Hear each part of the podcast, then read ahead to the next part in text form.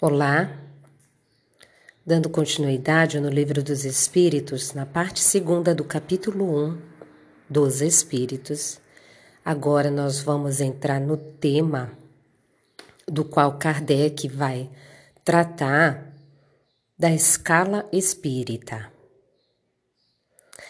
E é a questão de número 100. E ele vai dizer assim: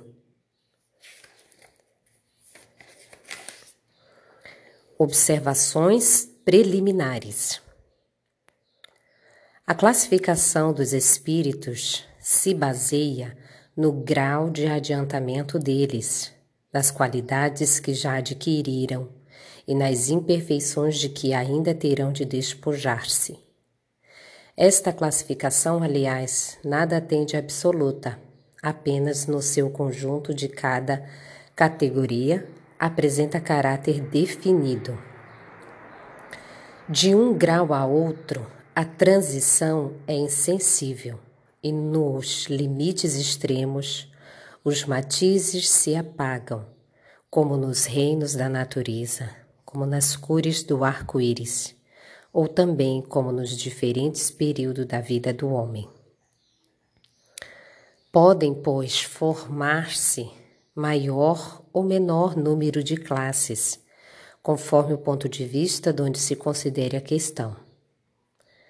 Dá-se aqui o que se dá com todos os sistemas de classificação científica, que podem ser mais ou menos completos, mais ou menos racionais, mais ou menos cômodos para a inteligência. Sejam, porém, quais forem em nada alteram as bases da ciência. Assim é natural que, inquiridos sobre este ponto, hajam os espíritos divergido quanto ao número das categorias, sem que isso tenha valor algum. Entretanto, não faltou quem se agarrasse a esta contradição aparente sem refletir que os espíritos nenhuma importância ligam ao que é puramente convencional. Para eles, o pensamento é tudo. Deixam-nos a nós a forma e a escolha dos termos, as classificações, numa palavra, os sistemas. E ele vai continuar ainda. Façamos ainda uma consideração que não se deve jamais perder de vista, a de que entre os espíritos, do mesmo modo que entre os homens, há muito ignorantes, de maneira que nunca serão as cautelas que se tomem contra a tendência a crer por serem espíritos, todos devam saber tudo.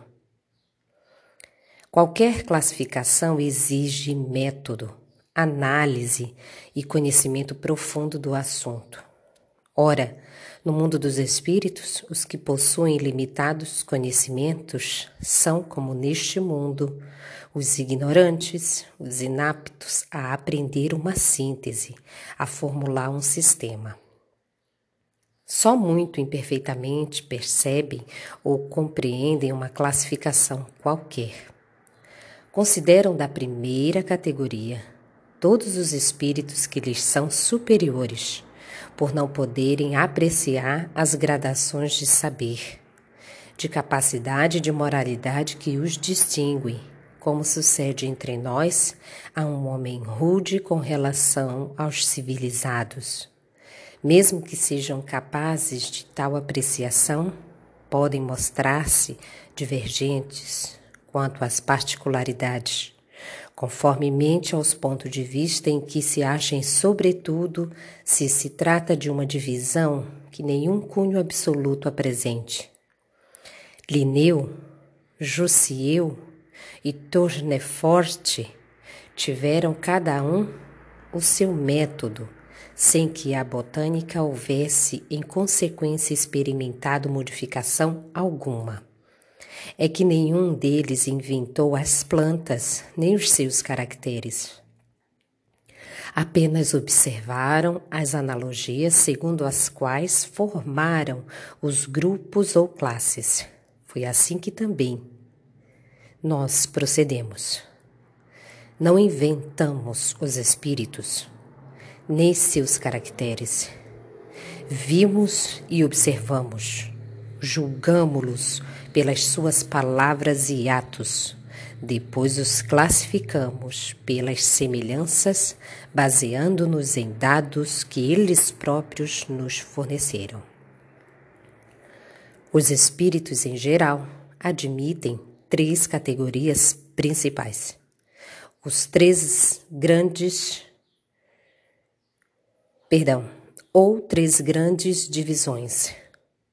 Na última, a que fica na parte inferior da escala, estão os espíritos imperfeitos, caracterizados pela predominância da matéria sobre o espírito e pela propensão para o mal. Os da segunda se caracterizam pela predominância do espírito sobre a matéria e pelo desejo do bem. São os bons espíritos.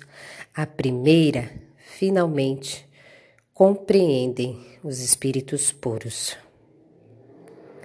os que atingiram o grau supremo da perfeição. Esta divisão nos pareceu perfeitamente racional e com caracteres bem positivos. Só nos restava, em relevo, mediante subdivisões em número suficiente, os principais matizes do conjunto. Foi o que fizemos com o concurso dos espíritos cujas benévolas instruções jamais nos faltaram. Com o auxílio, esse quadro, fácil será determinar-se a ordem, assim como o grau da superioridade ou de inferioridade dos que possam entrar em relação conosco e, por conseguinte, o grau de confiança ou de estima que mereçam. É, de certo modo, a chave da ciência espírita, porquanto só ele pode explicar as anomalias que as comunicações apresentam, esclarecendo-nos acerca das desigualdades intelectuais e morais dos espíritos. Faremos, todavia, notar que estes não ficam pertencendo exclusivamente a tal ou tal classe, sendo sempre gradual o progresso deles e muitas vezes mais acentuado no sentido do que em outro. Pode acontecer que muitos reúnam em si os caracteres de várias categorias, o que seus atos e linguagem tornam possível apreciar. Como podemos perceber, nós vamos adentrar uma classificação que foi pontuada para que haja uma observação durante as comunicações dos espíritos conosco encarnados. E como Kardec mesmo diz, isso é de vital importância. Por quê?